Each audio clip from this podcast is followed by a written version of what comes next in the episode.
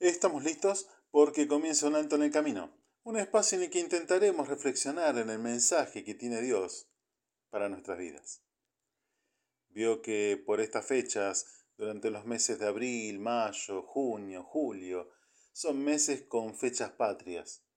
Y nos toca asistir a actos escolares, los que tenemos hijos en esa edad, o los que tienen nietos, o ver actos que realizan ya sean los gobiernos provinciales, municipales, nacionales teniendo todos algo en común, el entonar las estrofas de nuestro himno nacional, al cual poco se le presta atención al sentir, al significado de su letra, donde Blas Parera y Vicente López y Planes solo reflejaron el anhelo que tenían los hombres en aquellos tiempos, la razón por la cual luchaban. Solo a modo de ilustración dice una de sus estrofas, Oíd mortales el grito sagrado de libertad, libertad, libertad, oíd el ruido de rotas cadenas, mostrando de esa manera que la necesidad de esos tiempos era el de poder ser libres, libres de una potencia extranjera que era la que se llevaba las riquezas, libres de una potencia extranjera que imponía sus leyes, que imponía su cultura, suprimiendo la libertad a la población. Hoy, al igual que en aquellos tiempos, tenemos la misma necesidad de libertad. Y póngase a pensar, ¿Acaso no somos esclavos de la violencia en que vivimos? Violencia en las calles, pero también dentro de los hogares.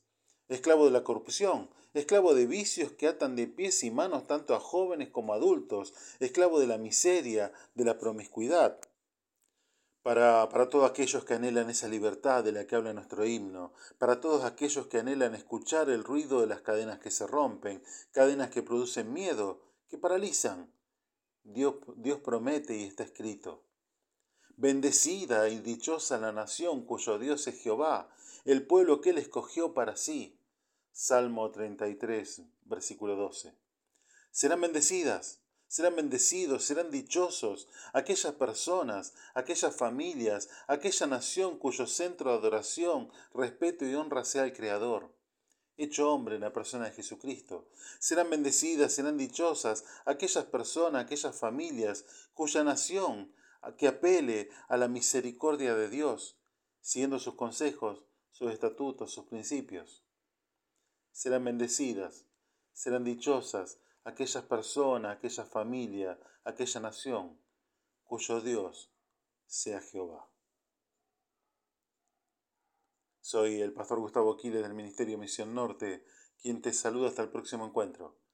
Nuestras vías de contacto misión.norte.hotmail.com o al 3415-958-957.